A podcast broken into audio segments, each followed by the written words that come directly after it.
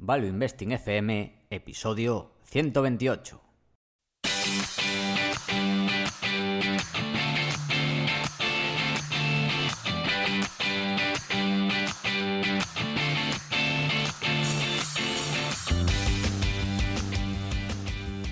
Hola, soy Paco Lodeiro. Bienvenido a Value Investing FM, el podcast semanal en el que te ayudaremos a sacarle partido a ese dinero que tanto cuesta ganar y ahorrar. ¿Cómo? A través del método de inversión más seguro, sensato y rentable, el Value Investing. Te recuerdo que si quieres sacar partido a tus ahorros y no sabes cómo empezar, tienes a tu disposición mi curso gratuito de introducción a la inversión en bolsa en la web www.academiadeinversión.com. Y yo soy Adrián Godas, colaborador de Academia de Inversión, fundador de Hacia el Danubio, rey de Godas Academy y emperador de Godas Research. Si te interesa la inversión en minas, este es tu sitio. Te animo a hacer el curso gratuito en godasresearch.com.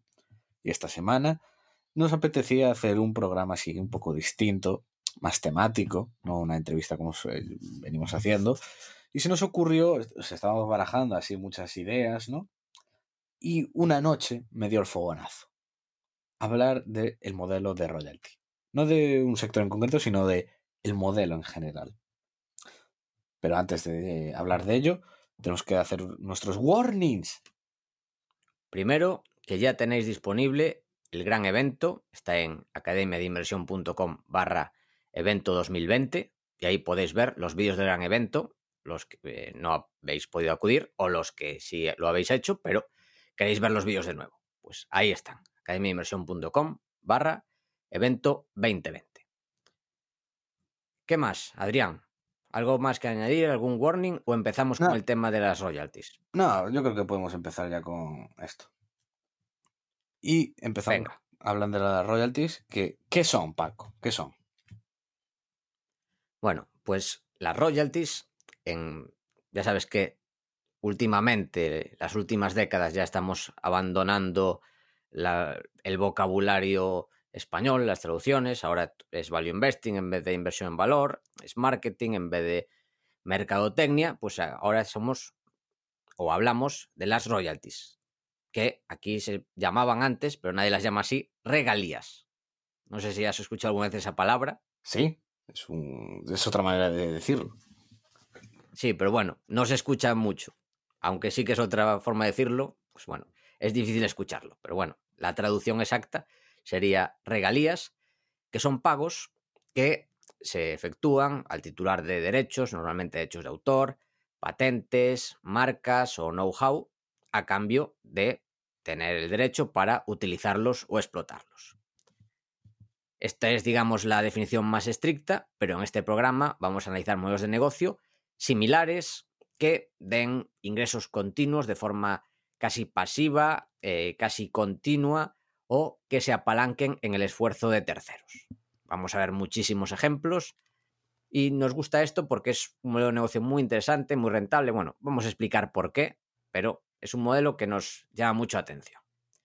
Como curiosidad, la regalía eh, o royalty, ¿por qué se llama así? Porque esto viene del ius regale o prerrogativa regia, que comprendía derechos inherentes al poder de los reyes. Por eso se llama royalties o regalías. La idea de este programa, hay que decir también que surge de un tuit de Diego Gómez, que ya hemos recomendado seguirle, y de hecho le dimos el premio, o mi parte del premio fue a Inversor del Año fue para Diego Gómez este último año, y esperamos tenerle algún día por aquí, que habló sobre este modo de negocio, y consideramos que sí que vale la pena hablar, porque es muy interesante, muy rentable, y bueno, ya veremos qué ejemplos tenéis, pero muchos lo conocéis y seguramente que es algo que os vamos a preguntar al final del programa, si os ocurra algún modo de negocio que no vayamos a comentar aquí, pero que tiene sentido y puede ser algo similar. También comentar eso, lo que decimos, que algunos casos que comentemos no van a ser royalties directamente, sino una especie de proxy de algo similar sobre alguna variable o tendencia de fondo y que comprar ese activo significa tener exposición a ese activo, ese crecimiento y ganar dinero si eso crece, es decir, apalancarnos sobre terceros. ¿Qué te parece la explicación, Adrián? Muy bien hecha. Muy interesante lo Yo creo que con ejemplos se verá mejor, pero. Sí, sí, sí, sí. Y lo del origen de la palabra de regalías lo, lo leí en algún libro y no me acuerdo cuál ahora. El tema de que venía de esto, de que básicamente eran como estos de especie de derechos que les daban los reyes sobre ciertos negocios y monopolios que les daban. Sí. Y dicho esto, además, mmm, aquí tuvimos un poco de conflicto porque estábamos tratando el tema. Paco quería poner más royalties puras, que son royalties, negocios de royalties. En cambio, yo también quería añadir la, idea de negocios que, que son como proxies, más bien. Y tú te llevas con ese negocio una royalty sobre una tendencia. Es decir, jugar es como ese proxy. Y también veremos ejemplos, porque todas estas cosas pues se ven como, como casi todo, se ve más claro con, con casos. Y antes de empezar a comentarlos, pues eh, vamos a hablar eh, por qué es interesante, por qué son interesantes estos negocios. Pues porque suelen ser poco intensivos en CAPEX o directamente nulos, aunque hay excepciones, obviamente. Suelen ser muy nulos, o sea, suelen ser eh, una oficina con un par de trabajadores y poco más, o sea, muy, poco más. Apalancamiento operativo, eh, también con sus excepciones, y además de ser negocios, pues al final muy simples. Es eso, tienes una oficina, un, equipo de personas, tú financias y recibes una royalty. Al final acabas teniendo es un portfolio de activos y un, unos pocos gastos y casi nada más. O sea, son negocios muy simples y fáciles de entender. Además, pues han demostrado ser negocios ultra rentables, o sea, a todos los niveles, a nivel casi individual, a nivel empresarial, cotizado. Eh, y las rentabilidades que han dado muchos de estos negocios que vamos a ver son loquísimos. Las rentabilidades son absolutamente increíbles. Y luego, además, eh, por el tema de que si al final acabas teniendo buenos activos, ya veréis que hay negocios que van solos. Es que van, que no hace falta casi ni dirigirlos ni hacer nada. Y de hecho hasta dices, el management que pinta aquí, porque tiran solos y, y, para arriba, es maravilloso. Además, es muy típico, eh, en algún caso no, pero en general sueles tener una opcionalidad positiva casi gratis, totalmente. O sea, ya lo veréis en el caso de una mina, tienes una royalty y, igual no hay nada, o igual aparece una mina y has pagado un par de miles de dólares. Y simple, o sea, el retorno de eso es infinito. O que se ponga de moda una canción, por ejemplo. Este tipo de cosas. Eh, todo esto, más, varias más características que podríamos comentar, vuelven muy interesante todo el sector de todo lo que son royalties. Dicho lo cual, antes de empezar a comentarlos, vamos a decir un par de consejos. Sí, aquí la clave para encontrar una buena empresa de royalties o con modelos similares son una de estas dos cosas. Por un lado, o que tenga un buen equipo gestor, esto para algún tipo de royalties donde la reinversión es más continua, es esencial, o si no, que sean activos o que el negocio tenga activos que funcionen solos. Que da igual que tengas a alguien completamente incompetente, que va a funcionar igual de bien. Por ejemplo, equipo gestor. Adrián, tú aquí has puesto dos ejemplos, ¿no? Uh -huh. Los ejemplos son parecen muy buenos. Si, si quieres los son... comento yo o los dices tú. Venga, coméntalo tú. Lo digo yo, vale. Que son, bueno, empresas que sigues tú más. Hmm. Que son el señor Ian Ball y Walter Howley. Ian Ball fue el CEO de. Bueno, sigue de ABTV Royalties, una de royalties de oro. Y ha demostrado ser tío, un verdadero crack. Un chaval bastante joven. Entró en la empresa con básicamente creo que 30, 31 años. Y ha logrado que ser, además casi sin demasiado esfuerzo, con un par de deals muy inteligentes, hacer que Abitibi haya sido de las mejores, si no la mejor acción de oro de los últimos cinco años. O sea, ha tenido como un 5000% de rentabilidad o algo así. Y ha sido absolutamente increíble lo bien que lo ha hecho. Además, el tío súper transparente, sus cartas son maravillosas. Eh, casi todo el sueldo que gana lo, reinvierte comprando acciones al mercado de la empresa. Absolutamente increíble. Y por otro lado, tenemos a Walter Howley, que fue el, el cofundador de Trasdigim, una de las empresas más importantes del sector aeronáutico, que se dedica básicamente a fabricar piezas de aviones. Y lo, montó de una manera increíble, porque se dio cuenta de que el negocio estaba en producir piezas muy concretas que estuvieran patentadas y eh, eso generaba un, eh, un, poder de fijación de precios demencial. Y, más la cola de viento de cola de que cada vez hay más aviones. Y eso hizo, hizo que Transgen pues, haya sido las mejores acciones del SP500 los últimos años. O sea que un buen gestor en este sector pues, puede hacer verdaderas virguerías.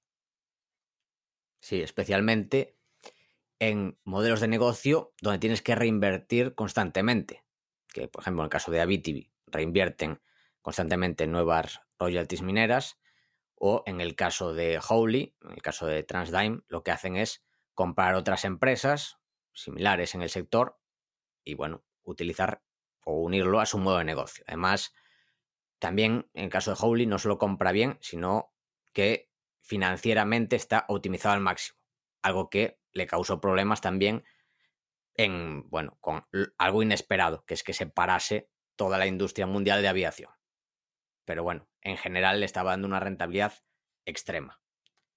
Eso por un lado, y por otro, puede ser que tengas activos que sean excepcionales y que funcionen casi solos, como puede ser en el caso, bueno, este sería un, también no sería un royalty puro, pero una vez que lo construyes se convierte en casi en poner la mano, que es una autopista.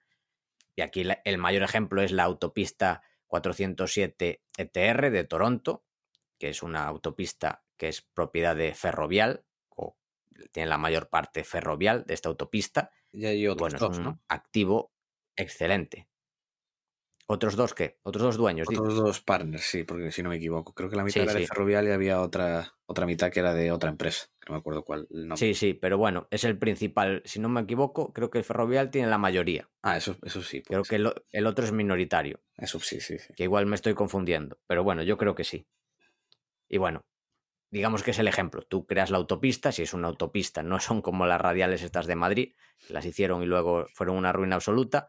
Pero no, esta es una autopista que es ultra necesaria. Toronto es un sitio muy rico, la gente tiene dinero y hay un embotellamiento, un tráfico brutal y mm. si quieres ahorrar tiempo, pues tienes que pasar por aquí.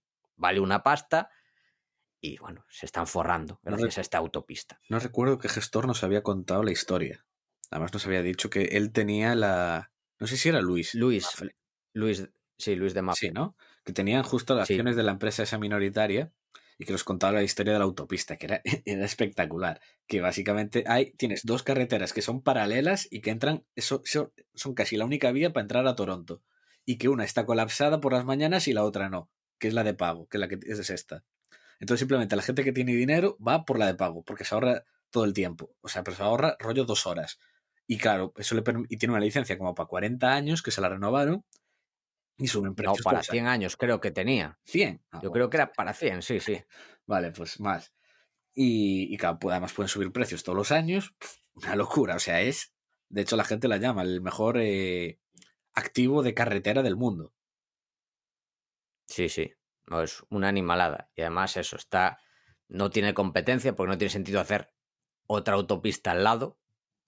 Porque no. Digamos que tiene un monopolio natural y además, tal y como está regulado, pues pueden subir precios. Que ahora se arrepiente el gobierno de haberle dejado tanta mano libre ah, para subir precios, pero bueno, está en base a su contrato y se están forrando gracias a esto. Y bueno, decir que estos negocios son, aquí lo dice Adrián, son ABC. Miras la directiva, los activos y pagar buen precio. Bueno, y también otra cosa más dentro de consejos que no lo hemos apuntado, pero me acabo de acordar, que es el tema de cuándo terminan las royalties. Hay royalties que son permanentes y hay otras que tienen su vencimiento. Eso también es importante, porque hay negocios de autopistas que pueden parecer que están muy baratos, pero que la concesión termina en cinco años. Entonces pueden ser trampas de valor. Cuidado con eso. Y también, bueno, con patentes, etcétera, etcétera. Dicho esto, empezamos con los ejemplos que creo que es lo interesante. Vamos a hablar de bastantes ejemplos, bastantes sectores. Nos vamos a parar primero en unos más que en otros, pero después vas a ver que vas a aprender un montón de ellos y seguro que se te ocurre alguno más. E insistimos eso, que si tienes alguna idea, que nos la dejes en los comentarios, que nos comentes en Twitter, donde quieras. Adrián, empiezas tú con unas royalties donde te desenvuelves bastante bien, ¿no? Claro, que son eh, de los mayores nichos de royalties que hay hoy en día, que son las royalties mineras. Se trata de un negocio que surgió aproximadamente en los 2000 en el seno de varias mayors, de, varias, de varios gigantes. Eh, de hecho, el pionero de todos fue Franco Nevada, que surgió dentro de Newmont, y Wheaton, que surgió dentro de Goldcorp. Y ambos, pues ahora son eh, las dos mayores empresas de royalties de oro del mundo. Hay que ver que este mercado de royalties de oro capitalizaba 2 billion en 2004. Ahora, en 2020, capitaliza 56 billion el mercado. Y la mitad de esa capitalización ha sido gracias a Franco Nevada, que capitaliza pues unos 25. De hecho, es un super gigante. de hecho, es, si no me equivoco, top 10 empresas de oro. Siendo de royalties es ya top 10 del sector. Absolutamente monstruoso lo que han creado. Y con un retorno desde que sacaron a bolsa, que fue en 2007-2008, ha tenido un rendimiento como de más del 16%, más, más el dividendo. Absolutamente increíble. Y es que estas rentabilidades que ofrecían el sector de las royalties atrajeron a muchísimos players, cada vez más, que no han parado de surgir, a más de todos los tamaños. Tienes cosas ultra pequeñitas que salen por ahí, como Ellie Gold, que hasta hace nada era muy pequeña, de 20 millones, cosas que ya salen valiendo bastante, como por ejemplo Nomad, que ha salido hace poco, que capitalizaba 400 millones. Estaba en proceso de salir a bolsa Triple Flag, que también era como una cosa de cientos de millones que iba a salir. O sea, no han parado de salir una y otra empresa nueva en el sector y de llenarse. Y claro, de hecho, cada vez que hablas con un directivo de royalties, tú lo, primero que le sueles preguntar es, ¿cómo ves el panorama y la competencia? Porque es algo bastante cuestionable este tema, porque ves tal cantidad de dinero que está entrando de players, y al final eso se nota que si tú vas, analizas el sector, ves los deals que se hacían hace años, ves que las, las TIRs han caído, ¿de acuerdo? Las IRR han ido cayendo y ahora pues básicamente suelen girar en torno al 10% dependiendo del país en el que estás. Y al final ganas la pasta más por el upside de la exploración. Pero luego además también te lo que te cuentan ellos, y es lo que te suelen decir la mayoría, es, no, es que el mercado es muy grande, no para de crecer, entonces bueno, hay como espacio, es así una típica respuesta genérica. Y realmente lo que ha, lo que a partir de ahora se ve es que este mercado ha pasado de ser de llega con que entres, hagas un par de deals y te has forrado y, no tienes que hacer nada más en tu vida, se ha vuelto un poco como la bolsa, se ha vuelto un mercado de stock pickers. Y ahora toca ver mucho más la calidad de la directiva. Y sobre todo en ese, apartado de selección de activos. Y sobre todo también en el tema de mm, qué ventaja tienes. Y, una, y varias de las ventajas que puse aquí, empresas que han logrado eso, por ejemplo, es Eligol, que logró el nicho, que fue por eso que lo ha hecho también. El tema de ser uno de los mayores terratenientes en Nevada, lograr ese nicho de controlar un montón de terrenos, alquilárselo a mineras para explorar, generar royalties muy pequeñitas, rollo de 50 mil dólares, que son royalties que la mayoría de cotizadas no hacen. Entonces encontró ese nicho. el tamaño es interesante, buscar buenos gestores que gestionen poco dinero. Claro. Porque los mayores capitales ya o sea, no se va a meter Franco Nevada por 50.000 euros, no se va a mojar, 50.000 dólares, obviamente. A ellos les da igual ya eso. De hecho, yo creo que Franco Nevada es complicado que te haga deals por menos ya de 20 millones. como, muy pequeño. Y luego, por ejemplo, otra, Mavericks Metals, que salió hace, hace tres años, que la ventaja que tienen ellos son las relaciones, las relaciones estrechas que tienen con las directivas. Porque si tú ves a Mavericks, es que toda la directiva viene de Pan American Silver, que es una de las mayores mineras de plata del mundo, o de altos cargos de investment bankers. Y eso se nota mucho porque a la salida a bolsa salen ya con un pack de royalties de Pan American Silver. poco después hacen, compran una un pack de royalties enorme a Newmont y luego a Goldfields, o sea, a la mayor minera de oro del mundo y a la novena, siendo una empresa de 100 millones. Eso no lo logra nadie. o sea, se nota ahí mucho la relación que tienen con la, con la gente y que les ha permitido obtener deals muy, muy buenos. Luego también la capacidad esa de gestión, que es encontrar valor oculto en comprar packs enteros. Me acuerdo que esto cada vez lo hacen más. Por ejemplo, el caso de Nomad, que son básicamente royalties que tenía Orion, que era un private equity, y Yamana, que es una minera mid-tier. Bueno, mid-tier así grande de oro. Y lo que sucede es que cuando venden packs así enteros, rollo 20 royalties, suele haber valor oculto. Siempre va a haber alguna royalty igual que no está bien valorada, porque si pagas por 20 royalties, pagas 50 millones. Igual si vas haciendo el número de todas las royalties juntas, suele haber, haber más valor del que parece. Y luego, aparte de esto, por ejemplo, que han seguido haciendo las mineras, las royalties, estas empresas, buscar otro tipo de deals, como hizo Samstore. Samstore en 2017, que compró Mariana Resources, que era una empresa que tenía un 30% en Hot Maiden, que era una mina, es una mina de oro, un proyecto de oro en Turquía. Claro, el mercado reaccionó muy escéptico porque decía, tú tienes royalties, ¿por qué compras una empresa y tienes un interés ahora? O sea, ahora eres como una minera tienes un 30% en el proyecto. La gente era muy escéptica y que ahora se está viendo de que ahora ya la gente ya tiene menos dudas y ve el super proyecto que es y que al tener unos costes tan bajos, realmente es casi como si fuera un stream. O sea, fue un deal realmente muy, muy, muy interesante. Otros. Además, estaba Sandstorm, cuando la comentaste por aquí, estaba muy, muy barata.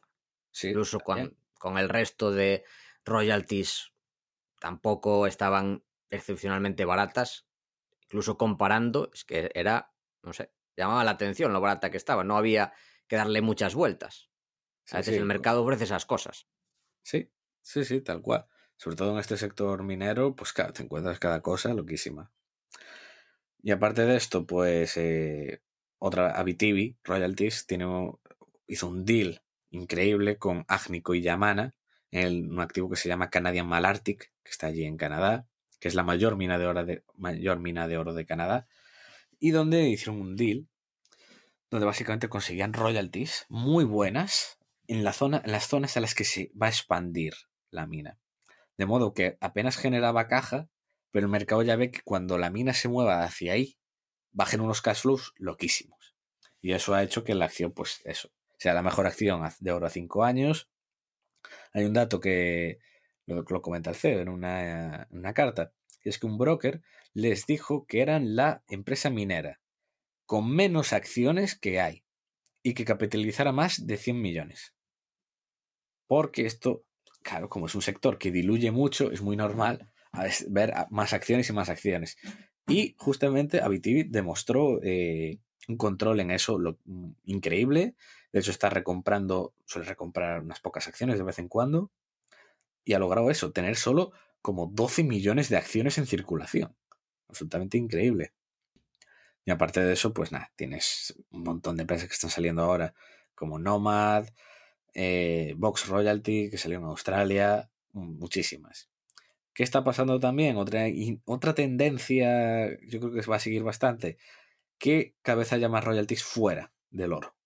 La gente se centró hasta ahora en el oro porque era la mitad del CAPEX mundial, el mercado más grande, pero cada vez hay más como Altius, Anglo Pacific, que se dedican más a otras commodities, que puede ser el cobre, el carbón, eh, muchísimas cosas.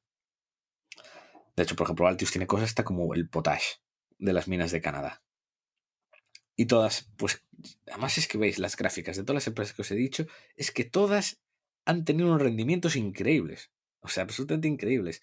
Incluso las que yo digo que, joder, me parecen mal gestionadas o que no han hecho o que no se han esforzado demasiado los últimos años. Y es que dijo Lasson, el, el gran fundador de Franco Nevada, le preguntaba, dijo una vez una definición de royalty minera muy buena. Y es que dijo que él entiende la royalty de otra manera. Él lo entiende como una call, ¿de acuerdo? Una opción call perpetua en un terreno y que no tienes que renovar que no tienes que poner una opción que, que caduca Si quieres seguir teniéndola, pues tienes que al final comprar otra y rolar. En este caso no, no tienes que renovar ni poner un duro. Y eso te genera esa opcionalidad que te puede dar unos retornos tan inmensos. Imaginaros que tenéis eso, hay una mina ahí y vosotros podéis pagar 80 mil dólares y conseguir una royalty en un cuadrado al lado de esa mina enorme.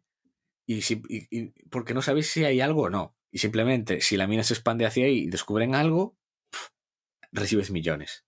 Claro, la rentabilidad es inmensa. Y esto pasa, es que eso ha pasado. Y las rentabilidades están ahí por eso. ¿Qué te parece, Paco? Muy bonito.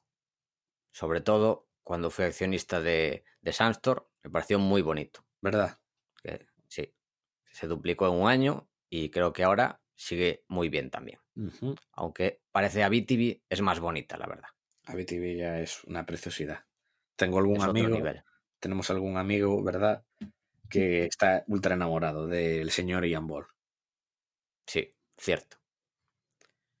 Bueno, pues continuamos con otro modo de negocio. Este sí que es de royalties puros, que son los royalties o regalías de derechos de autor. Hay alguna empresa que acaba de salir a cotizar, que sí que es más de esto pura, que es Warner Music, que tiene derechos de autor, bueno, de muchos eh, músicos de primer nivel. Esto es un oligopolio de derechos de autor musicales. También está Sony, que no, eso sí no cotiza separado, ni Vivendi, su parte de, de derechos de autor.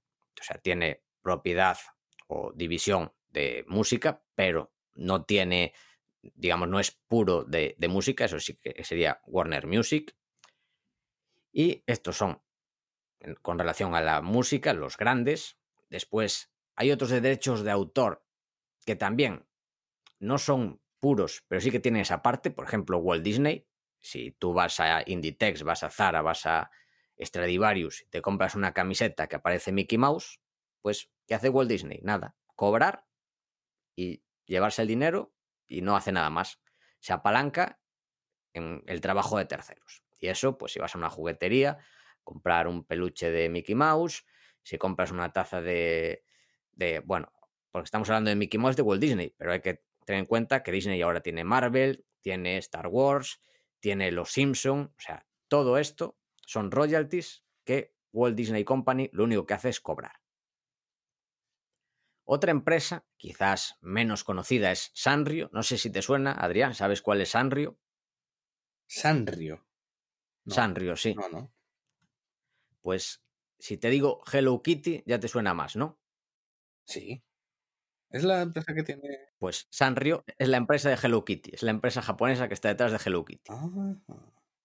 Sí, que de hecho es muy curioso porque entras en, bueno, entras en los informes anuales y ves que hace unos años, hace cuatro o cinco años, Hello Kitty estuvo muy de moda.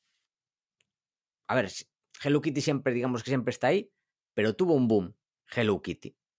¿Y qué pasó? Pues que la empresa multiplicó por seis. Y los márgenes, bueno, tenía ciertos ingresos, pero los márgenes eran muy bajos y aumentaron mucho los ingresos y los márgenes. Ahora, pues ha vuelto a pasar un poco de moda y ha vuelto a caer, han vuelto a caer los ingresos, han vuelto a caer los márgenes y ha vuelto a caer la acción. Pero Sanrio, ¿por qué es famosa? Pues sobre todo por eso, pues es la empresa que está detrás de Hello Kitty. Y bueno, cuando tuvo ese boom, la empresa sí que ganó mucho dinero. También, otra empresa que no es puramente de esto, pero tiene parte, es Netflix, porque toda la producción propia lo que hace, bueno, esto no son royalties porque lo vende directamente, o sea, los aprovecha ellos mismos, pero tiene esos derechos de autor que si a la persona que quiera ver sus series, sus películas propias, pues van a tener que pagar. No es royalty puro, porque aquí lo venden ellos directamente, pero es un modelo, digamos, parecido. Otra, otra empresa, que esta no sé si la conociste tú en Londres, Adrián, yo sí que estuve en la presentación, One Media IP Group, ¿estuviste con ellos? Esta no, esta no. Vale, pues en esta estuve yo, es una ah, empresa de propiedad intelectual. ¿Sabes cuál es? Sé, sé, cuál es. No estuve con ellos, pero me la dijiste. Sí, sí, sí, sí. Sí. Esta tiene, por ejemplo, tiene cosas muy curiosas. Es. Tiene propiedad intelectual, pero un poco rara. Por ejemplo, tiene música de Elvis, pero directos en sitios raros. O sea, no tiene la propiedad, yo qué sé, de la canción Love Me Tender y la original, pero igual tiene de Love Me Tender de Elvis cuando la cantó en un concierto en Pasadena, California, por ejemplo. O tiene, ¿sabes? Igual esto no sabes ni lo que es. Skippy el canguro, una serie que había cuando estaba de moda las, las series estas de con animales. No, estaba, no, no sé. pues hubo una época, hace varias décadas, que estaban de moda las series y tenía que haber un animal de protagonista. Estaba, pues, eh, Rin Tin Tin, que era un perro, estaba Flipper, que era un delfín, y esta era Skippy, que el era un canguro. Era así. Ah, sí. Era cosas que había antes. Bien, bien. Ahora ya no se hacen esas series de, con animales. Pues bueno, tiene esta y estuve también curioseando en sus informes anuales, porque bueno, ya que conozco la empresa, la sigo, no, no, no he tenido acciones de ella, pero porque me parece bastante curiosa. Y he visto que en febrero de 2019 la compañía compró el catálogo de Locomotive Records, que les costó 750 mil dólares. Y me llamó la atención porque comentan ellos, que yo no tenía ni idea, la verdad, es una firma de música, un sello discográfico, que tiene los derechos de Mago de Oz, que no sabía que lo tenían de ellos, o sea, ahora es de One Media IP Group, y también de otros grupos como Barón Rojo o Los Suaves, entre otros. También hay otros más españoles. O sea, muy curioso que los hayan comprado y ahora es de One Media IP Group. O sea que si os gusta Mago de Oz, Barón Rojo o Los Suaves, pues ya lo sabéis. Si queréis ser dueño de eso, pues lo podéis hacer indirectamente a través de One Media IP Group, que cotiza en Reino Unido y bueno, es una empresa bastante pequeña. Creo que son unos, no creo que no debe llegar a los 10 millones de libras de capitalización. Cotiza de hecho en el AIM británico, que sería el equivalente al MAB español. Eso por un lado, pero además hay royalties de derecho de autor, que estoy haciendo investigación para el programa, lo descubrí que no tenía ni idea que existía, que se pueden comprar directamente a través de una web. Hay más webs, pero esta es la principal, que es royaltyexchange.com. Y bueno, la descubrí, empecé a investigar y me quedé alucinado. O sea, estuve horas mirando la página, mirando los detalles, mirando los deals que había. En fin, o sea, había, por ejemplo, Adrián, que tú no caías la canción de Dirty Dancing, I Have the Time of My Life.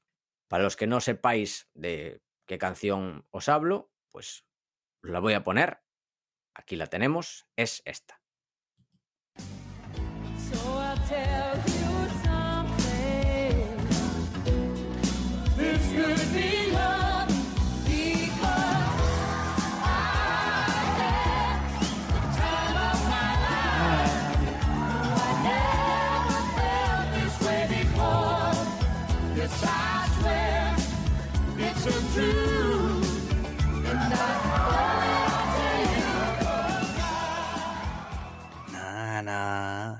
Na.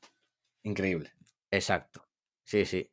Pues, por ejemplo, los derechos de esta canción estaban a la venta, que es una em- canción, bueno, muy famosa, lleva igual la canción mm, siendo famosa y siendo conocida y siguiendo utilizándose 30 años, no es la típica canción de moda que se escucha durante 3, 4 años y ya se olvida para siempre.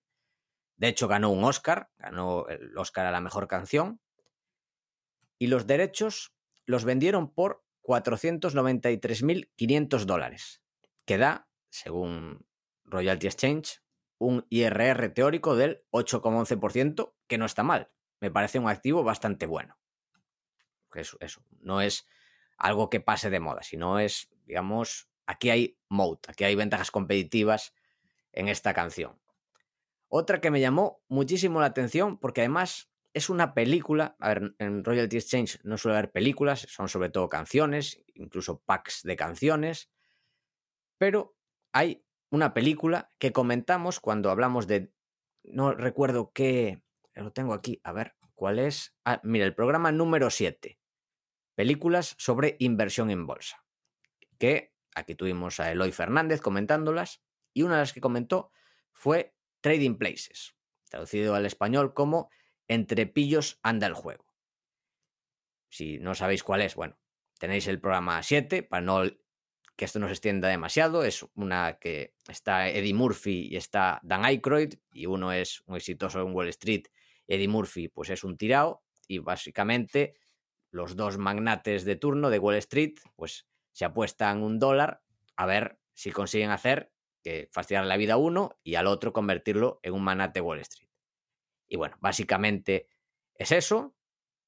Y esta película, que bueno, es una película, una comedia que resiste bastante bien el paso del tiempo. Y salieron ahora sus royalties a cotizar y al, bueno, a cotizar a la venta en Royalty Exchange y al final se compró por 140.300 dólares, lo que implica un yield, una rentabilidad anual sobre el último año, lo que generó el último año del 5,7%. Es decir, tú pagas 140.000 dólares y más o menos el último año tendrías unos 8.000, que no está mal. Tampoco es algo muy alto, pero también creo que es un activo bastante interesante. Y otra que me llamó mucho la atención es la canción, no la escuché, no me atreví a hacerlo, la canción Vivir de Bustamante, de David Bustamante, que la compró un tal Luis C por 32.500 dólares. Y aquí, Adrián, quiero hacer una reflexión, A ver, quiero hablar Luis C. A ver, Luis, ¿en qué estabas pensando? Gastarte 32.500 dólares en una canción de Bustamante. ¿Qué se te pasaba por la cabeza? Además, Adrián, a veces comentamos estos temas de, sobre la ética a la hora de invertir. Alguien dice, bueno, yo no invertiría en empresas de, de armas, empresas de tabaco, empresas Tú- de petróleo que tú no invertirías en canciones de Bustamante. Ahora, a mí me parece el límite de la ética.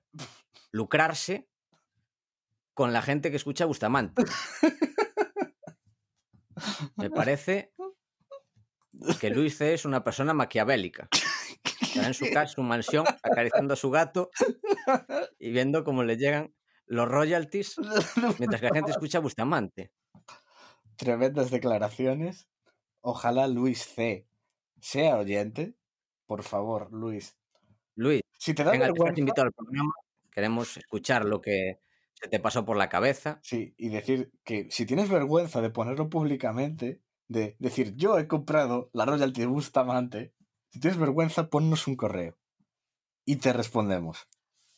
Porque queremos A saber. ver qué nos dice, porque Ojalá, claro. ¿eh? Igual es porque dice, no, yo soy una persona que me gusta ver el mundo arder. Entonces, por eso invierto en canciones de Bustamante. O igual es un héroe y dijo, compré los derechos por Bustamante para destruirlos, para destruir la canción. Puede ser. No sé si será posible. Igual es un héroe sin capa. bueno, Igual, sí. pues como veis, ha- hay de todo. No sé si quieres comentar algo más sobre Bustamante. No, no, no, yo creo que es suficiente. Qué risas. Qué Bueno, risas. comentar una cosa más sobre este tema, Bustamante. del tema de los royalties de derechos, no, de Bustamante, creo que ya fue suficiente, de royalties de derechos de autor, es que hay que tener cuidado porque hay trampas de valor en esta web, porque eso sí, te avisan, pero de que hay derechos de autor de algunas canciones muy famosas, por ejemplo, de, la de Greckin Ball de Miley Cyrus, o una de Shakira, creo que se llama La La La, que yo la miré y bueno, son canciones que tienen unas visualizaciones en YouTube altísimas. ¿Qué pasa? Que en algunas canciones o en algunos derechos de autor no te dan los derechos de por vida, sino por 10 años. Entonces, tú puede parecer, cuando inviertes que tiene una yield muy alta, dice, "Uh, una rentabilidad anual del 14%. Sí, es 14% que seguramente esa canción los próximos 10 años te, te vaya generando menos y en el año 10 pierdas todo, ya no vayas a generar más y esos derechos de autor vuelven a su dueño original. O sea que mucho cuidado con eso, con esas trampas de valor. Ah, y otra cosa más también que quería comentar en el tema de Royalty Exchange es que tiene también un mercado secundario. Es decir, la web tú puedes comprar royalties y luego puedes venderla a terceros en el mercado secundario. Normalmente ventas directas, que eso ya sería el equivalente a una IPO casi. Mm, Hay una o dos a la vez, se- serían algo parecido a las subastas. Y después, dentro del exchange, del mercado secundario, pues igual tienes 100 para comprar en todo el momento. O sea que está bastante interesante. También venden packs de canciones, bueno, venden diferentes cosas. Así que me pareció interesantísimo. Pasé bastante tiempo en la web. El problema también es que son tickets altos, o sea, incluso los tickets más bajos pueden ser de unos 20 mil dólares, o sea, no es para gente que tenga poco dinero, pero me pareció muy, muy interesante. Y bueno, nada más con relación a las royalties de derechos de autor. Adrián, ¿qué más hay? ¿Qué más tipo royalties hay que triunfen en el mundo? Déjame respirar un poco porque es que todavía me río de lo de Bustamante y las declaraciones de Luis C. Todavía en mi interior me sigo descojonando todavía, ¿eh? Por la persona que rozó la, encontró el límite de la ética. En los fondos ESG que están tan de moda, puedes invertir en royalties de Bustamante. ¿Cómo? Los fondos ESG, en Environmental, bueno, los que Sí, están sí, de moda, ESG. ya sabes. ¿Se pueden comprar? Puedes hacer esto. Esto es ético. Hab- Habría que preguntar, ¿eh? No lo sé. Ciertamente roza el límite, pero... Habría, habría, que- habría que buscar algún gestor y preguntarle, oye, es- es- esto podría entrar, tal. Y, a ver qué nos dice, porque esto parece, sí que parece estar muy al límite, ¿eh? Pues nada, dejando este, este, esta maravilla de chiste aparte, pasamos a hablar de royalties de comida, porque los restaurantes han sido otro de los negocios que antes vieron lo, el futuro y el potencial que tenía el tema de las royalties. Y al final eso se ve en el propio modelo de franquicia, en todos estos modelos de al final de expandirse a base de restaurantes, muchos de ellos, lo que básicamente decía la matriz era simplemente decir, eh, tú puedes montar mi restaurante a esta manera, usar mi marca, pero yo me voy a llevar una parte de los ingresos o una royalty. Y al final eso es lo que han aplicado pues muchísimas cadenas de restaurante. De una manera u otra. McDonald's, Domino's, Wingstop, Restaurant Brands, que son... ¿es- ¿Esta es la, la que llevaba Ackman? ¿Puede ser? Sí, es la que lleva Ackman, sí, Restaurant Brands. Que es la que tiene Burger King, Tim Hortons, Popeyes, varias de estas así más grandes. También está Jum Brands, que es la, esa es la que tiene KFC, Pizza Hut, Taco Bell. Luego también está una muy conocida aquí en España, que es MTI, a través de... También así una especie como de royalties en muchísimas cadenas. Ya, ya perdí la cuenta de cuántos modelos de restaurante tienen, la verdad. Los de MTI. Sí, son muy desconocidos, pero por ejemplo, cuando estuvimos en el aeropuerto de Chicago, Estuvimos en uno. Cuando comimos, dije, esto tiene pinta de ser de MTY. Lo miramos en la web, tal cual, MTY. O sea, son nichos, cosas muy nicho, pero nada, Sí, no son muy conocidos. rentables. Sí, sí, no es ninguna, no tiene ninguna que sea conocida, pero son, porque son rollo franquicias y rollo que están empezando, con un concepto que funciona, y te montan 20. Y, cos- y- y muchos, eh, de hecho creo que era un tercio, estaban en aeropuertos, además. Sí, O sea, nichos muy, muy buenos.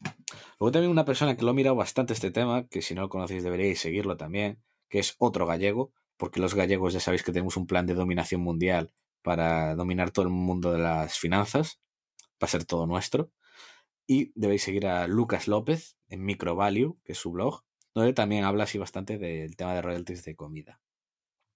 Y luego también otro concepto de royalty también podría ser el de Coca-Cola. A nivel más grande, en el sentido de que al final Coca-Cola tiene el sirope, que es la clave de la Coca-Cola, y eso se lo vende a, to- a todos los demás eh, a todos los demás partners. A las embotelladoras que se llaman. Claro. Se lo vende luego a todos.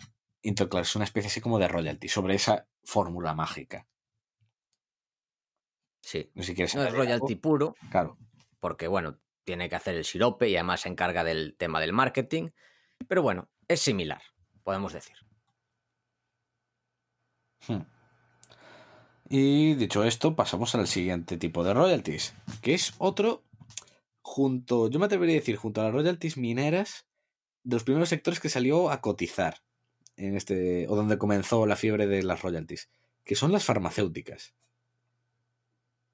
Bueno, estos son, eh, están las farmacéuticas puras, que son, bueno, las que conocemos, que tienen sus patentes, hay algunas...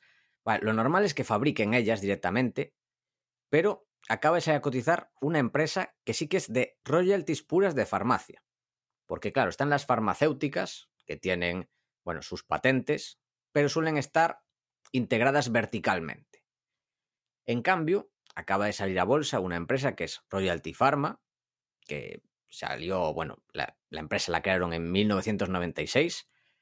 Es de un mexicano, de Pablo Legorreta, o sea, por el apellido tiene que tener orígenes vascos, que es una, es una persona que estuvo en banca de inversión, vio que esto tenía sentido y bueno, se lanzó y ahora la compañía salió a bolsa esta semana, salió a cotizar a 28 dólares por acción y al final cerró el día a 44,5 dólares. O sea, el primer día ya subió un 59%. Este es un negocio limpio, o sea, lo que tiene son royalties puras y las farmacéuticas le pagan. Ahí, bueno, tiene un... Su mayor royalty es contra, si no me equivoco, la fibrosis quística, por lo que estuve leyendo, no lo tengo aquí apuntado, pero por lo que yo recuerdo es así. Y además ha aprovechado para sacar, captar, captó 2,2 billion, es decir, 2.200 millones de dólares.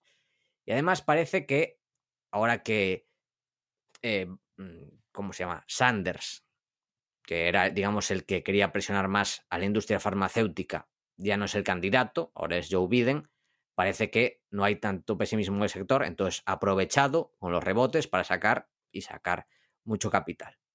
De momento, yo no conozco otra compañía de royalties farmacéuticas puras, o sea, están las farmacéuticas que sí que tienen modelos similares, pero no es así de puro. Este sí, es puro. De hecho, ha tenido unos ingresos el último año de 1,6 billion, es decir, 1.600 millones de dólares, y un flujo de caja operativo también. O sea, sus ingresos y el flujo de caja operativo, pues si uno es de igual 1.600, el otro es de 1.400. O sea, es casi una cosa y la otra es lo mismo. O sea, los gastos fijos, esto es un, una empresa royalty puro, interesantísima y que, bueno, en la salida no parecía especialmente cara. Lo que no sé es si aquí pasará como con Franco Nevada, que sea la primera y, y aparecerán más en el futuro. También es un negocio más complejo, que aquí hablábamos de royalties, que sí, que son negocios simples. En este caso, royalties farmacéuticas es mucho más complicado, sobre todo para un inversor como nosotros, que no sabemos mucho de biotecnología. Aquí están invirtiendo en moléculas que pueden resolver grandes problemas en el futuro, pero desde fuera es muy complicado. Aquí, no sé, ¿has visto, por cierto, el curso de invertir en biotecnología, farmacia y sector farmacéutico de, de Chevy en Academia de Inversión? No lo terminé. No lo llegué a terminar, porque Sí, además bueno. que al ser tantas horas, eh, Sí, sí, fui viendo en partes. claro. A ver, es un curso de cinco horas que está muy bien para entender todo cómo funciona, pero sigue siendo muy complicado, sobre todo para este sector. O sea, si alguien nos está escuchando, es médico, farmacéutico, investigador y sabe estas cosas, pues esto puede ser, si está dentro de tu círculo de competencia, algo donde tirar del hilo y incluso montar, hablar con gente de finanzas y montar una empresa de royalties farmacéuticas, quién sabe. O sea, para mí esto tiene pinta de que va a ser donde vaya el capital, a royalties farmacéuticas. Después de este gran éxito, el dinero llama al dinero y es lo mismo que pasó con Franco Nevada, pero aún le quedan muchos años para expandirse. ¿No crees, Adrián? Hmm. Sí, sí. No, al final el tema de las royalties de, de fármacos también tiene muchísimo sentido. El problema que te lo decía a ti, eh, el problema que aquí veo es el tema de la regulación siempre. Que hay un, tienes una amenaza sempiterna sobre el sector y me parece muy complicado en ese aspecto. Claro, porque digamos que lo de Joe Biden o Joe Biden, que ha superado a Bernie Sanders, y eso ha pasado ahora, pero quizás vuelvan ataques en el futuro a este sector en Estados Unidos, que es donde genera la mayor parte de sus beneficios. Así que bueno, sí, eso tiene sentido. Pero bueno, también hay que tener en cuenta que la clase media cada vez es mayor a nivel mundial, cada vez la gente pues tiene mayor edad media y bueno, hay esos vientos de cola, la gente va a tener que gastar más en medicamentos y bueno, quizás una cosa compense la otra. Bueno, dicho esto, Adrián, porque pusimos aquí cuatro ejemplos, parándonos un poco más, vamos a dar muchos más ejemplos para que vosotros sigáis y veáis que esto no son solo un par de negocios, sino que muchos más, que no tienen por qué ser royalties puros, pero sí cosas similares. Por ejemplo, royalties bursátiles. Cada vez que tú quieres comprar, bueno, antes era un monopolio, ahora ya no lo es, pero antes, si querías comprar acciones en España, tienes que pasar por bolsas y mercados españoles, que ahora la acaba de adquirir SIX, que es la bolsa suiza, y por lo tanto, mm, lo que si tú quieres comprar o si tú quieres estar expuesto a que vaya a crecer la bolsa española, no tanto las empresas, sino las compras y ventas, pues comprando BME, tú te llevas royalties, tampoco royalties, pero es algo similar, por eso, es un negocio muy ligero de capital y que el dinero va directamente a tu bolsillo. También aquí al perder el monopolio también perdió bastante, porque la competencia de BATS y ChiX al principio parecía que no hacía daño y al final le fue haciendo más daño. Pero bueno, es un buen ejemplo de modelo similar al de los royalties. Hmm. ¿Qué más, Adrián? En otro sector, Sí, en otro sector, y este sí que ya no es royalty, no tiene nada que ver, pero sí que es en el sentido primario que decía yo de royalty como proxy, que son empresas del transporte aéreo. Hay un dato absolutamente increíble y es que solo el 20% de la población mundial ha subido a un avión. Y es una tendencia absolutamente imparable de que cada año que pasa va a haber más gente volando y los grandes beneficiados de esto pues son empresas muchas de piezas de aviones. Y las que más han destacado pues han sido con el tiempo Trasdigim y Heiko. Son modelos además totalmente distintos, ultra antónimos, pero ambos han ido espectaculares. Al final son piezas eso que hacen eh, piezas y se le venden a los aviones y ya está. Y TDG ha sido la quinta mejor acción del SP500 a 10 años. Absolutamente demencial. Y ya digo, además son piezas, no es ninguna royalty, pero es royalty en el sentido de royalty sobre la tendencia. ¿De acuerdo? Esa tendencia de que cada vez va a haber más gente. ¿Cómo ganas dinero? ¿Cómo obtienes renta de esa tendencia? Pues con este tipo de empresas.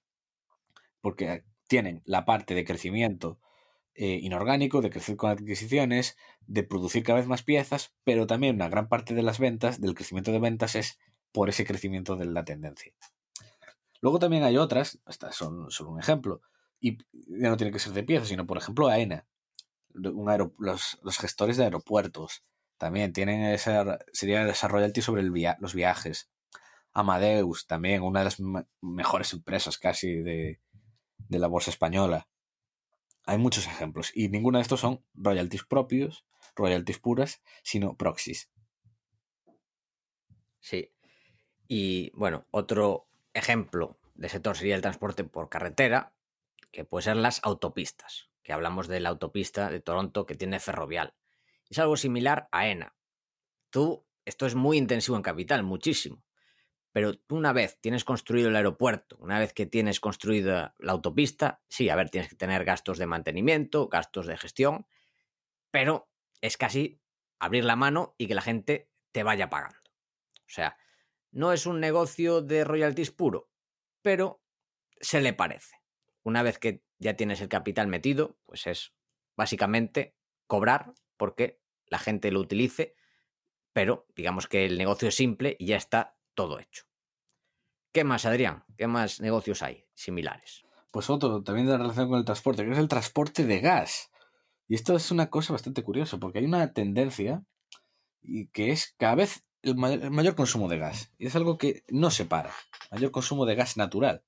Y cómo. Y, y además sucede que hay muchísima oferta. Entonces no eres. yo no lo soy, y la mayoría de la gente no lo es. Alcista en los precios del gas. Pero sí en volumen. Entonces, ¿cómo puedes jugar a eso? Una de las mayores formas es el LNG. Y una de las empresas líderes en ese sector, pequeña, oculta, es GTT, conocida como Gas Transport e Tecnigas. Obviamente lo he dicho a saber cómo se pronuncia, es un nombre así bastante complicado, Mm. Que básicamente hace, bueno, más bien, los barcos de LNG, ¿vale? Que transportan el gas natural licuado, tiene una... O sea, obviamente eso no es un carguero, un bulker, que es casi una, una caja vacía que llenas lo que sea y ya está. El gas natural no puede ir en cualquier, de cualquier manera. Entonces necesitas unas membranas especiales. Y básicamente para hacer los interiores de esos barcos solo hay dos tecnologías. Y una de ellas está controlada total y absolutamente por esta empresa. Y no hace nada, básicamente. Lo único que hace es dar esa licencia para hacer los barcos. Se lo da a, los astilleros, pues esos japoneses, coreanos, chinos principalmente, que les pagan eh, durante 18 meses, ¿no? Llega el astillero, eh, te ha llegado el pedido, tengo que hacer un barco. Habla con GTT, le da, le da el permiso de usar la tecnología y durante 18 meses, durante el diseño, la construcción, pues está cobrando royalties hasta que se entrega el barco. Y ahora mismo, pues el 85% de los ingresos es, es eso, dejar licencia a otros. Y claro, el negocio ha ido pues muy, muy bien. Además de dar unos dividendos tremendos. Porque genera tanta caja que reparte todo en dividendo. Sí, y márgenes brutales. Y este ya sería lo más parecido a un negocio de royalties, porque es un royalty sobre patente, al final de cabo. Este sí que es más puro de royalties.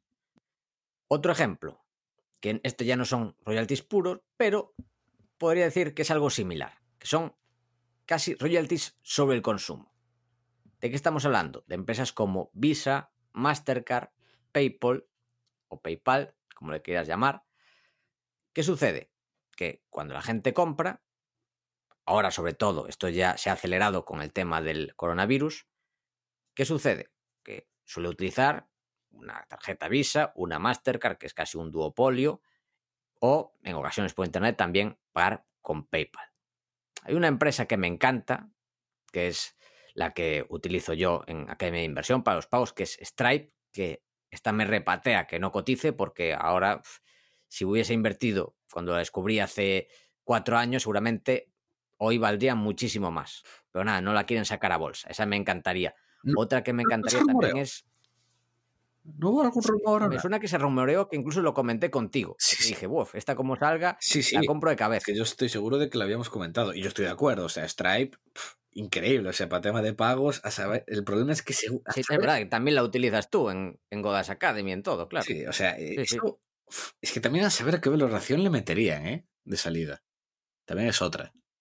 Pero vamos, que es un negocio absolutamente espectacular. ¿eh? Eso llega a salir. y mi madre. Pero vamos, de hecho, también es tan bueno que hasta no me están a ir a nada de que pasaran los fundadores y no vendieran nada. O igual sacan ahí un porcentaje típico así para eso, para farmear dinero y ya está. Otra que me gustaría que saliese sería MailChimp, también de gestión de listas de correo. Joder, Pero nada, MailChimp. no ha salido. Sí, sí, MailChimp, ot- otra que también se llega a cotizar mi madre. Sí. Bueno, pues eso. Estos son, digamos, mm, no son royalties puras, obviamente. Son empresas más tecnológicas, pero que a medida que crece el consumo, ellas se van llevando su parte. Y bueno, aquí hay una frase de Ackman que dijo que era The Mother of All Business Models, que es el royalty ganando cada vez que la gente compra, que es, digamos, a lo que se acerca Visa, Mastercard, PayPal, Stripe, que no cotiza, etc. Claro, es un- ¿Qué más, Adrián? ¿Por qué? ¿Qué dices? No, no, iba a decir eso, que lo había dicho Ackman en una entrevista, que le parecía de los mejores modelos de negocio que había y que es una royalty casi sobre el consumo mundial y sobre la mejora del mundo. Porque cada vez la gente tenga más renta y comprará más con tarjeta. Totalmente. Más. mm, También otro modelo de negocio, ¿no? Que hay algunos que parecen muy intensivos de capital, pero que en realidad no lo son, ¿no? Sí, ¿Y qué negocios son estos? en este caso tenemos Marriott, los hoteles, Marriott y Hilton. Porque es- esta ha sido una tendencia que ha habido en el sector de los hoteles los últimos años, que ha sido cada vez dividir más empresas, las que gestionan hoteles o usan, se dedican a usar sus marcas, y las que tienen más la infraestructura, más lo que es el hotel. Que eso cada vez se ha ido más dejando a las REITs, a empresas de inversión inmobiliaria, que ellos tienen el activo y que en cambio sean pues estas empresas más las que tienen el conocimiento de cómo se opera la marca y todo esto, ah, y debe ir el negocio. Y sobre todo estos negocios que con una marca muy, muy potente ah, en todo el mundo como es Marriott o Hilton. Y ahora tenemos que decir... Otro ejemplo. No, no, iba de, te- Paco, antes de nada tienes que decirlo, que el siguiente ejemplo que vamos a poner es posiblemente de los mejores negocios del planeta. Y, de lo, y que, y que han Sin duda. demostrado ser de, lo- de los más indestructibles. sin duda, que son las agencias de rating, que aquí podemos decir que son casi royalties para la emisión de deuda. Que hay un oligopolio, hay dos empresas principales que son Moody's y Standard Poor's, después está la tercera que es Fitch, pero básicamente es un duopolio, y que básicamente son puertas por las que hay que pasar para conseguir deuda. Deuda no bancaria, sino en emisiones de bonos quieres sacar bonos por 100 millones al mercado y no quieres pasar por un rating de Moody's Standard Poor's, pues igual tienes que pagar un- una rentabilidad por los bonos del 4%. Si vas con el rating, igual pagas un 3%. ¿Y cuánto te cuesta el rating? Pues te cuesta el equivalente de, en vez de que te cueste el 3%, te cuesta el 3,1%. O sea, básicamente es, si pasas por Moody's Standard Poor's, tus intereses son del 3,1. Del 3 más lo que te cobran ellos. Si no, 4%. O sea, no tiene sentido no pasarlo. Claro. Y ellos, bueno, pues básicamente lo que hacen es imprimir dinero. Claro. Y con todo lo que pasó de la subprime, los escándalos y que salieran indemnes, en fin. Que bueno, después investigando, se ve que Standard Poor's sí que sabía más, o sea, fue mm, éticamente mm, eh, su gestión peor. En cambio, digamos que Moody's no. O sea, Standard Poor's sabían lo que hacían, sabían que estaban engañando a la gente, claramente, y aún así siguieron. Esto creo que lo comentaba, no sé si Chuck Aker en uno de, de sus entrevistas, eh, este tema. Pero bueno, al final las dos siguen ahí y se siguen forrando. Y además, Standard Poor's no solo gana royalties, entre comillas, de emisión de deuda, sino que lo hace con otra parte. ¿Cuál es, Adrián? que son los índices y la información financiera. Literalmente, casi toda, muchísima de la data financiera agregada que hay, eh, viene toda de Standard Poor's. De hecho, tienen de las mejores plataformas de información en commodities, como es S&P Platts. La parte de Platts, que es de las mejores plataformas de commodities. Y muchísimas datas. eh, ¿Cómo se llama? Aggregate IQ, puede ser. Que es la data así de información financiera. Que es como la base de datos que venden luego a muchos proveedores y tal. Bueno, el caso. Al final eh, es también como BME, son estos que son proveedores de precios, proveedores de información.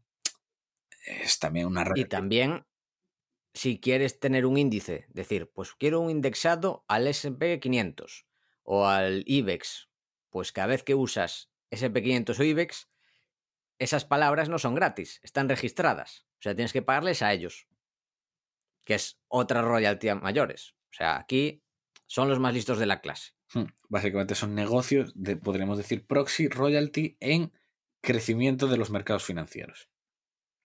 Sí, muy buena definición. otro más, Paco. El negocio de los préstamos, que aquí tenemos dos empresas quizás muy poco conocidas, que no suenen. Una es FICO, que aquí en Estados Unidos, eh, bueno, en España no es algo que se usa, pero en Estados Unidos está muy en boga, que es el credit rating. Digamos que las empresas como Moody's y Standard Poor's dan rating a las emisiones de deuda.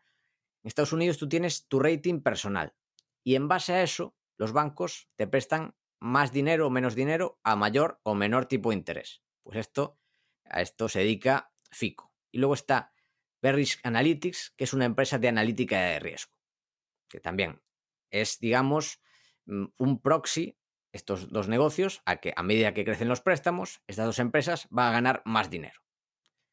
¿Qué más, Adrián? En un sector que ahora está un poco fastidiado, pero hay una empresa que fue también los más listos de la clase. ¿Qué empresa es?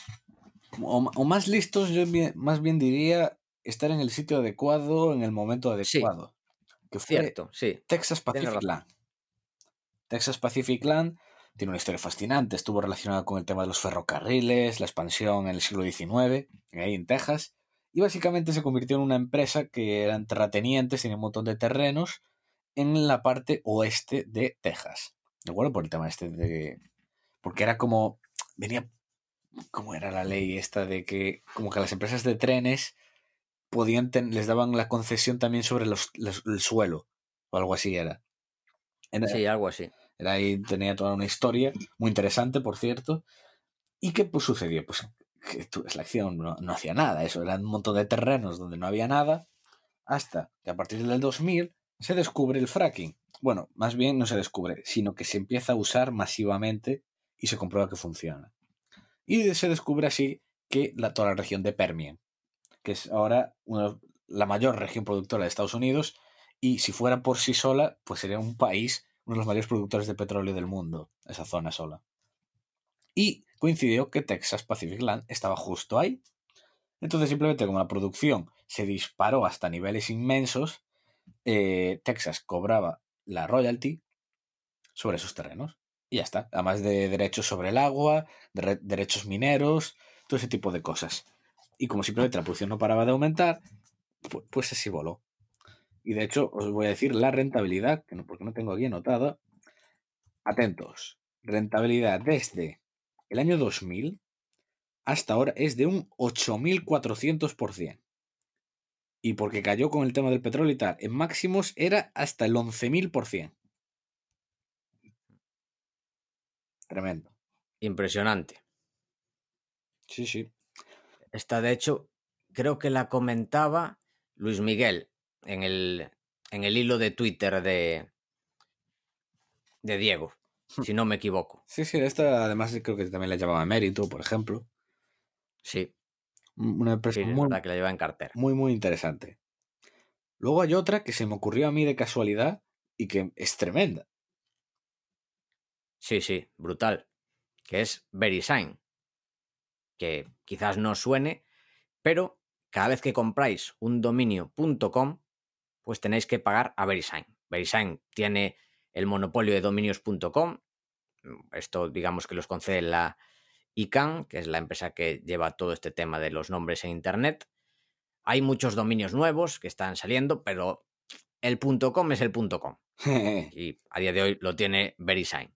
También creo que tienen el .org y alguno más. Hay otras empresas que tienen dominios, que tienen otros dominios.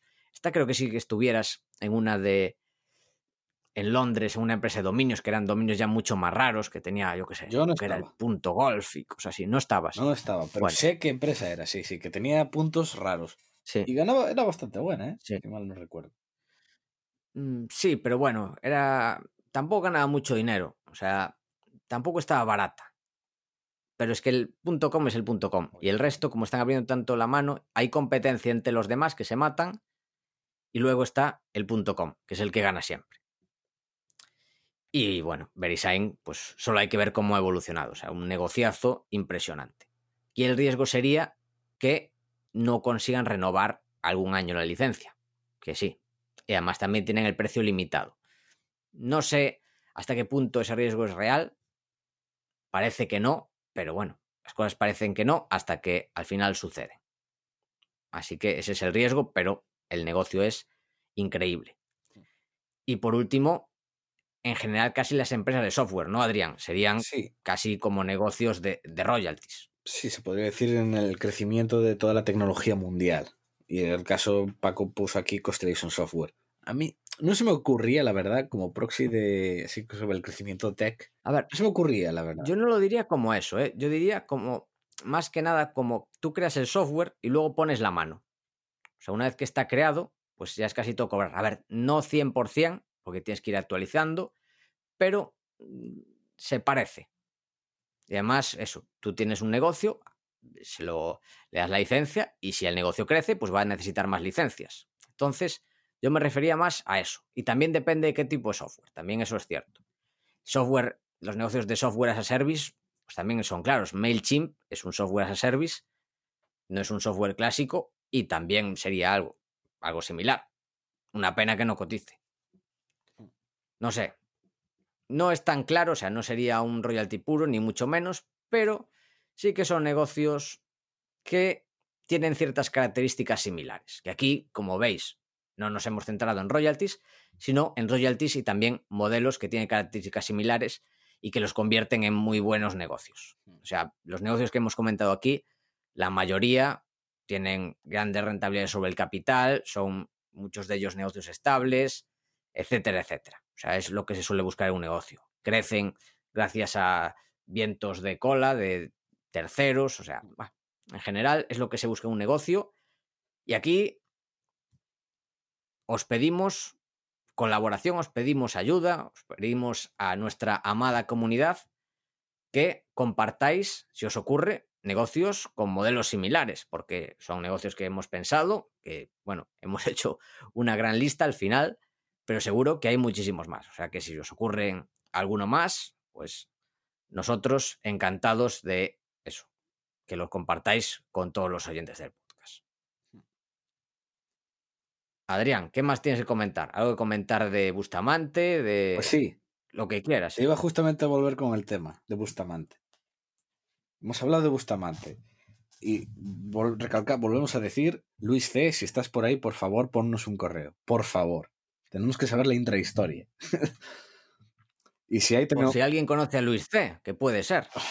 Ah, nos escuchan 10.000 personas. Igual Hombre, alguien dice, "Pues, a ver, hay muchos Luis a ver, hay- puede haber muchos Luis C., ¿eh? A ver si va, va a empezar a... no, pero a ver, a Luis C. no, pero igual es una. Alguien conoce a un amigo que dice, pues mira, me compré los, re- los royalties de la canción Vivir de Bustamante. Aunque bueno, no sé si lo compras, yo no lo haría, no lo comentaría por ahí. Pero bueno, hay gente para todo.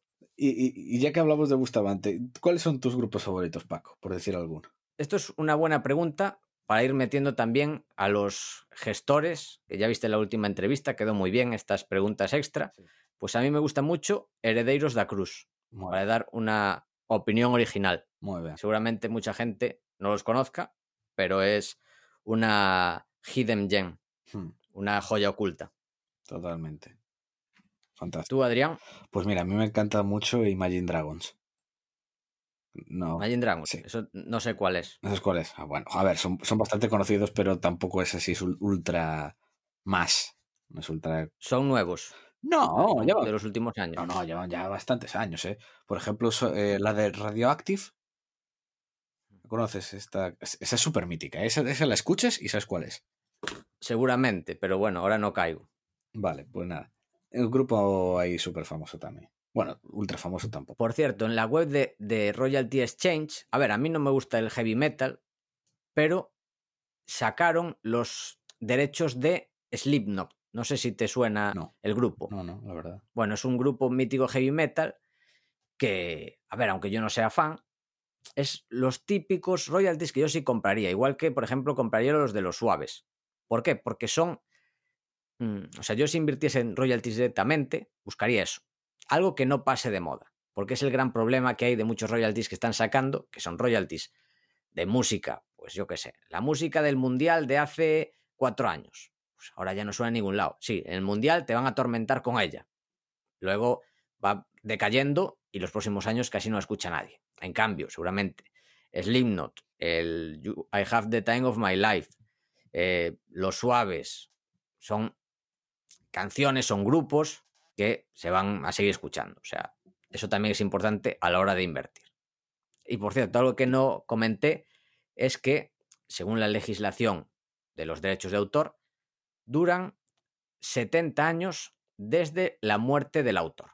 O sea, si compras algo de una persona que murió hace 50, pues te quedan 20 años. Si es una persona que todavía sigue viva, pues tú mándale medicamentos, mándale fruta para que sobreviva y que te duren más los derechos de autor que empiezan a contar cuando muere. Es otra curiosidad sobre el tema de derechos de autor. Así que Luis C, pues ya sabes, cura a Bustamante, dile que se relaje, que tenga una vida tranquila, que viva mucho, para seguir torturando al mundo con su música. ¿Algo más tenemos que añadir?